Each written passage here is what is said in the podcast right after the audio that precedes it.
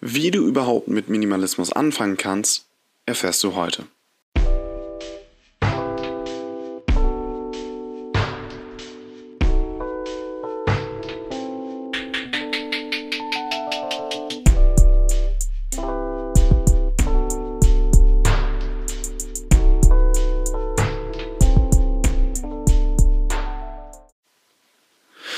Damit auch ein herzliches Hallo und willkommen zu einer neuen Folge von Minimal to Go, dem Podcast, wo du lernst, mit weniger mehr vom Leben zu haben. Und man kann es kaum glauben, aber es handelt sich hierbei mittlerweile um die 20. Folge von Minimal to Go. Ohne Witz, wo ich im September angefangen habe, hätte ich nicht gedacht, dass ich es so weit schaffe. Das habe ich auch, glaube ich, in meiner zehnten Folge schon gesagt, ähm, was sich anfühlt, als ob das erst vorgestern gewesen wäre. Aber sei es drum, immerhin habe ich ja jetzt so schon ein bisschen den äh, Content oder die, die Content-Häufigkeit, äh, sage ich mal, erhöht und bin da auch recht stolz drauf. Also auch wenn es in letzter Zeit vielleicht nicht ganz so doll mit dem mit der Sonntagsfolge geklappt hat, bin ich trotzdem schon echt stolz und kann echt mich nur bei jedem einzelnen Zuhörer bedanken, dass ihr da echt weiterhin so cool dabei seid immer wieder und das Ganze pusht. Ja, zum heutigen Thema.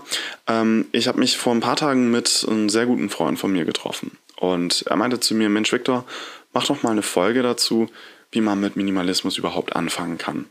Und ich war der Meinung, dass ich das bereits getan habe, musste allerdings feststellen, dass ich hin und wieder mal so ein paar Tipps gegeben habe, aber noch keine konkrete Folge wirklich dazu gemacht habe, wie man denn am besten mit Minimalismus startet. Und darüber möchte ich heute dir ein bisschen was erzählen.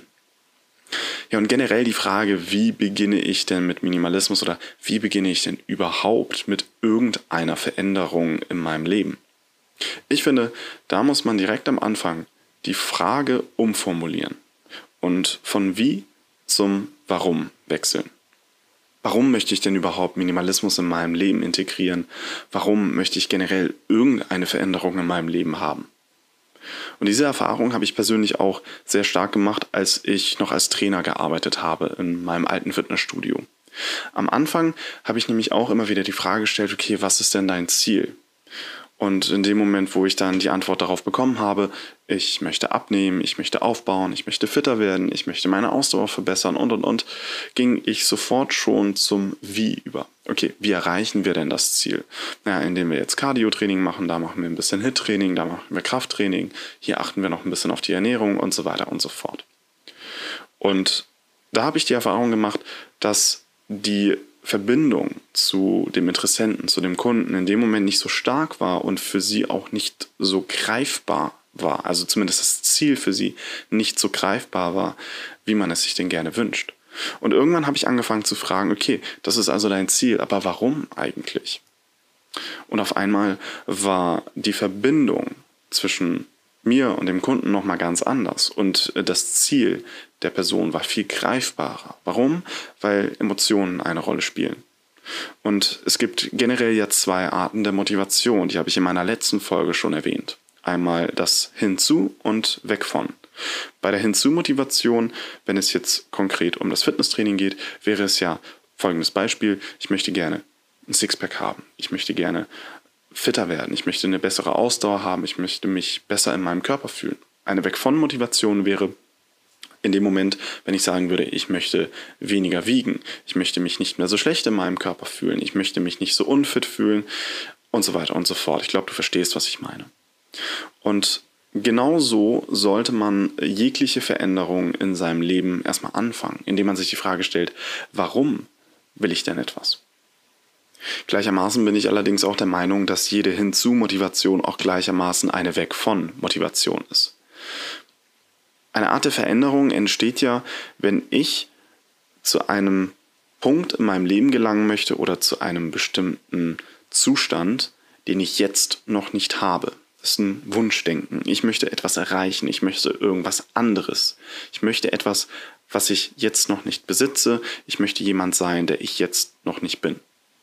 Und egal, um welche Themen es geht, ich bin auch wieder der festen Überzeugung, dass es sich immer, in jedem einzelnen Fall, um eine Veränderung in einem der drei Bereiche, der drei Ressourcen des Lebens geht. Was die drei Ressourcen des Lebens sind, habe ich ja bereits in meiner allerersten Folge mit aufgegriffen und möchte diesen Gedanken einmal kurz weiterführen. Die drei Ressourcen des Lebens sind nämlich Zeit, Geld und Energie. Und jede Art der Veränderung, die ich in meinem Leben erreichen möchte oder mit der ich anfange, bezieht sich auf mindestens eines dieser drei Bereiche.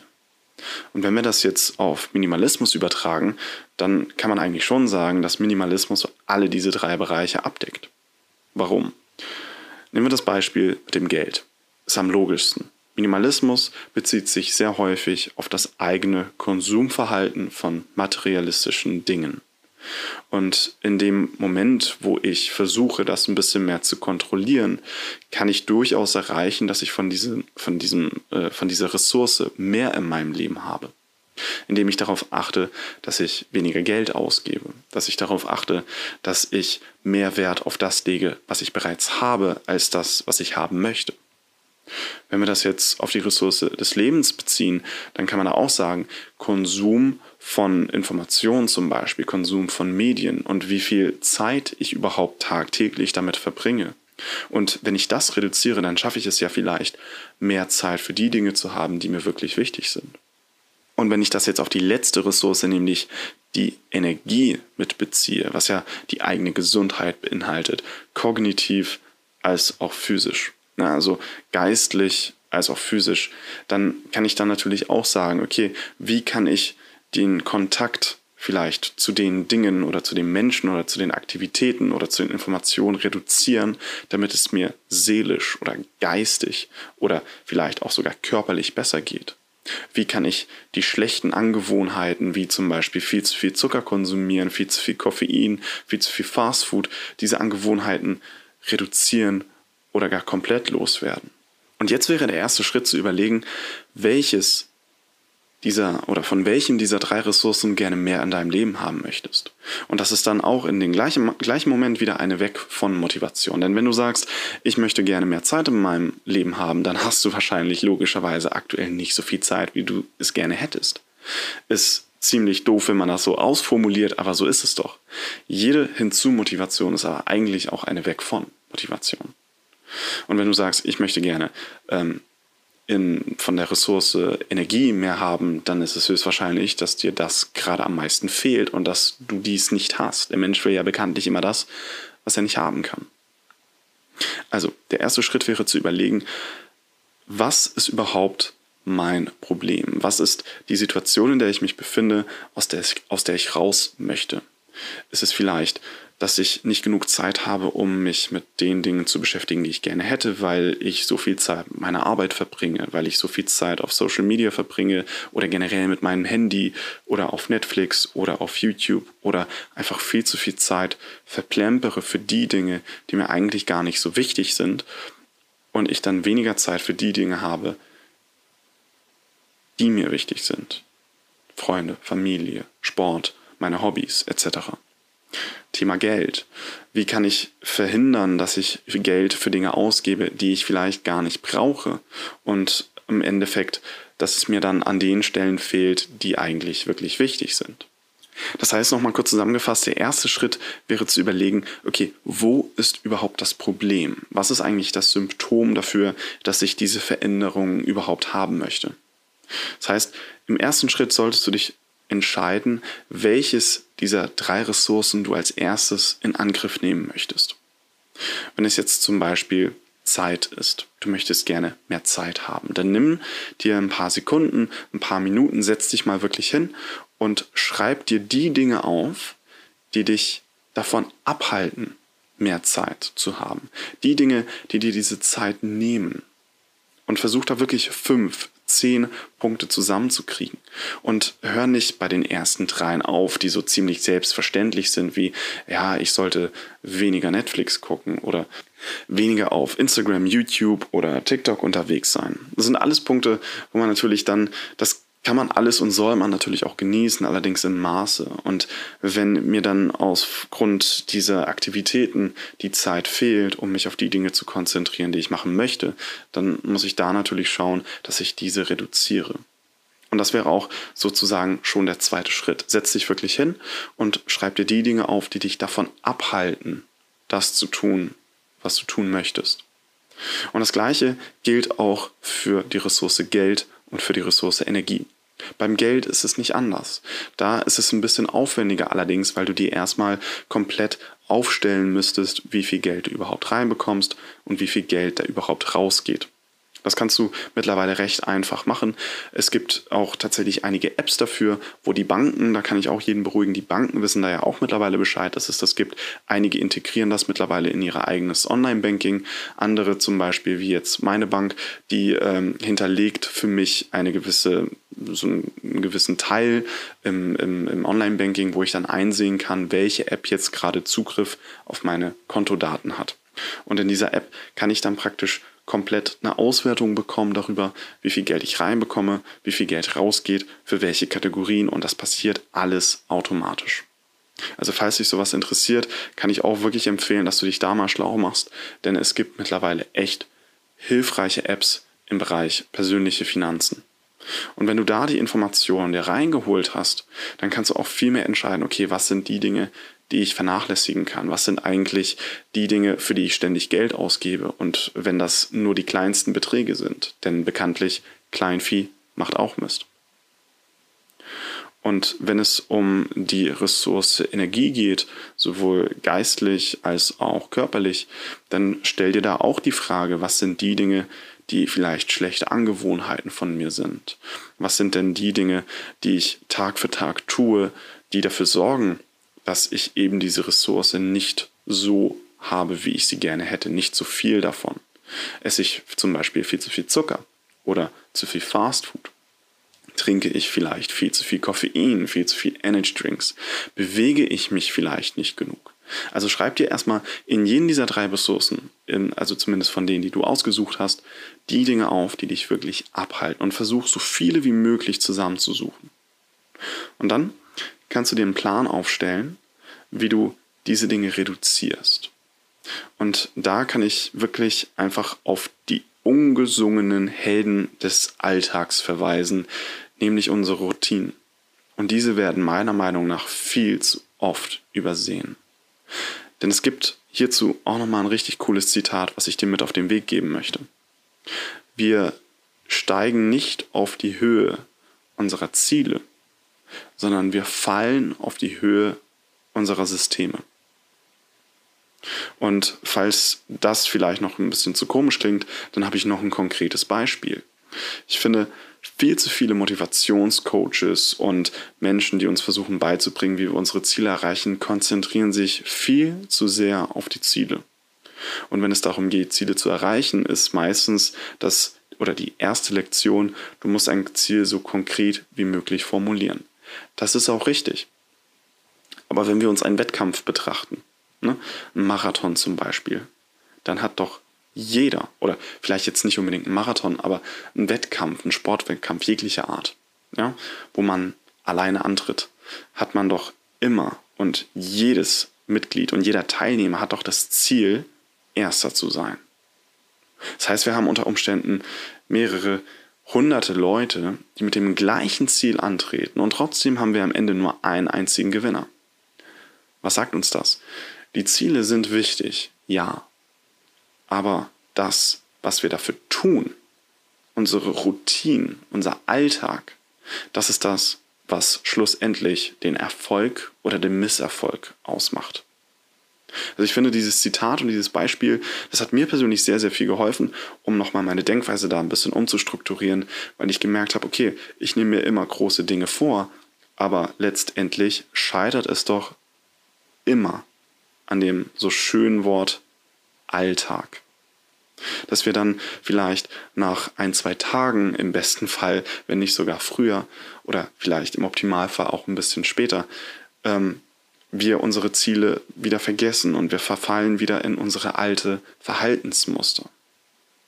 Also versuche in den Dingen, die du dir aufgeschrieben hast, die typischen wiederkehrenden Routinen von dir rauszusuchen und diese zu unterbrechen. Konkretes Beispiel, du möchtest an der Ressource Gesundheit was ändern. Du möchtest mehr davon haben, weil du gerne abnehmen möchtest, du möchtest fitter sein, du hast das Gefühl, du ernährst dich schlecht dann wäre doch logisch, da zu gucken, was denn die alltäglichen Dinge sind, die dafür sorgen, dass du dich so fühlst. Wenn dein Zuckerkonsum zum Beispiel zu hoch ist, dann wäre es doch durchaus sinnvoll zu gucken, welche zuckerhaltigen Nahrungsmittel du in deinem Haushalt hast und diese loszuwerden. Du kannst sie, du musst sie nicht sofort in den Müll schmeißen, aber du kannst sie spendieren, du kannst sie Freunden und Bekannten geben, wenn du möchtest. Oder wenn du mal einen schlechten Tag hattest, kannst du die natürlich essen und dann einfach darauf achten, dass du da beim nächsten Mal keine kaufst. Ja, ist ja logisch. Wenn ich ähm, keine Süßigkeiten zu Hause habe, dann kann ich sie auch nicht essen. Wichtig allerdings bei der Formulierung der Ziele wenn es jetzt um eine Veränderung in eines dieser Bereiche geht, ob das jetzt die Energie ist, Geld oder Zeit, dass du dich nicht immer darauf konzentrierst, mehr von etwas zu haben. Was meine ich denn damit genau? Konkretes Beispiel, Ressource Geld. Wenn ich jetzt da sitze und das Gefühl habe, mein Geld reicht nicht aus für die Dinge, die ich gerne im Leben hätte, dann ist die Schlussfolgerung meistens, ich würde sagen in acht von zehn Fällen, dass ich mehr Geld brauche. Habe ich Summe X, brauche ich Summe X plus 1000 Euro. Beispiel. Ne? Habe ich jetzt 1000 Euro, brauche ich vielleicht 2000, um glücklich zu sein. Brauche ich 2000, habe ich 2000 Euro, brauche ich vielleicht 2500 oder 3000 Euro. Also meistens sitzen wir da und sagen, ja, wenn ich die Summe habe, wenn ich so viel Geld mehr habe, kann ich glücklich werden. Doch was wir in diesem Moment tun, ist die Verantwortung für unser Wohlbefinden auf etwas Externes zu schieben.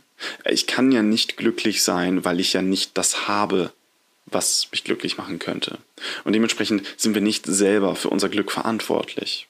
Also ist es auch nicht unsere Schuld, falls es uns nicht so geht, wie wir es wollen. Aber in dem Moment, wo ich davon ausgehe, dass ich alles habe, was ich brauche, um glücklich zu sein, dann sieht das ganz anders aus. Denn dann bin auf einmal ich für mein eigenes Glück und für mein eigenes Wohlbefinden zuständig und muss schauen, wie ich dieses Problem lösen kann. Denn wenn ich alles habe, was ich brauche, um glücklich zu sein und ich es trotzdem nicht bin, dann muss ich natürlich gucken, was ich verändern kann. Dann muss ich ja von irgendwas weniger haben und nicht von irgendwas mehr. Wenn ich ja schon alles habe, dann muss ich natürlich gucken, dass ich irgendwo reduziere, weil anscheinend habe ich von irgendwas Negativem auch zu viel. Also das wäre noch ein ganz, ganz wichtiger Punkt, diese Denkweise nochmal zu verinnerlichen, dass es nicht immer nur mehr von etwas sein muss, sondern ganz und gar weniger, vor allem im Thema Minimalismus. Also nochmal kurz zusammengefasst, was sind so die drei ersten Schritte, die man gehen sollte? Das ist nämlich nur ein kurzer Teil und ein kurze, kurzer Einstieg, wie man denn meiner Meinung nach mit Minimalismus oder generell mit jeglichen Veränderungen anfangen sollte die Frage um zu formulieren, vom wie erreiche ich mein Ziel zu warum ist das eigentlich mein Ziel zu gehen. Um das einfach mal umzustrukturieren, um wirklich den Ursprung rauszufinden. Warum möchte ich überhaupt diesen Weg einschlagen? Punkt Nummer zwei wäre zu entscheiden, welches von den drei Ressourcen du als erstes in Angriff nehmen möchtest. Denn wie in der ersten Folge schon gesagt, erst wenn ich alle drei Ressourcen genügend habe, bin ich komplett frei und kann das tun, was ich möchte. Und kann frei meine eigenen Entscheidungen treffen. Schritt Nummer drei wäre rauszufinden, was die Dinge in meinem Alltag sind, die mich davon abhalten, diese Ziele zu erreichen? Was sind die Dinge, die mich wirklich Tag für Tag daran hindern, eine bessere Version von mir selber zu werden und den Weg einzuschlagen, den ich gerne hätte, um auf, und auf diesem Weg zu bleiben? Punkt Nummer vier wäre es dann, diese Dinge zu reduzieren. Wir reden ja immerhin über Minimalismus. Zu gucken, wie kann ich diese Dinge, diese, diese Routinen in meinem Alltag unterbrechen und schwieriger machen. Und indem du von den schlechten Dingen weniger machst, machst du Platz für die positiven Dinge. Ja, mit diesen Punkten hast du, glaube ich, dann schon mal einen recht guten Einstieg geschafft in Richtung Minimalismus oder generell in die Richtung der Veränderung. Es war diesmal ein bisschen eine längere Folge. Ich hoffe, du konntest trotzdem was mitnehmen aus dem Ganzen und würde mich freuen, wenn du das nächste Mal auch wieder dabei bist. Also, hab noch einen schönen Tag, eine schöne Woche, bleib gesund, bleib zu Hause und ich würde sagen, bis zum nächsten Mal.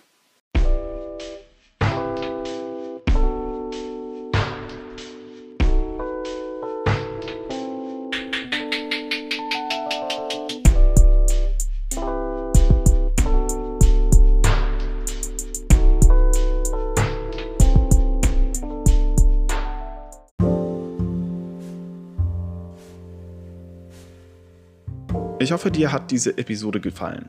Wenn ja, dann hinterlasse doch eine Bewertung auf iTunes oder schreib mir eine E-Mail an minimaltogo.podcast.gmail.com.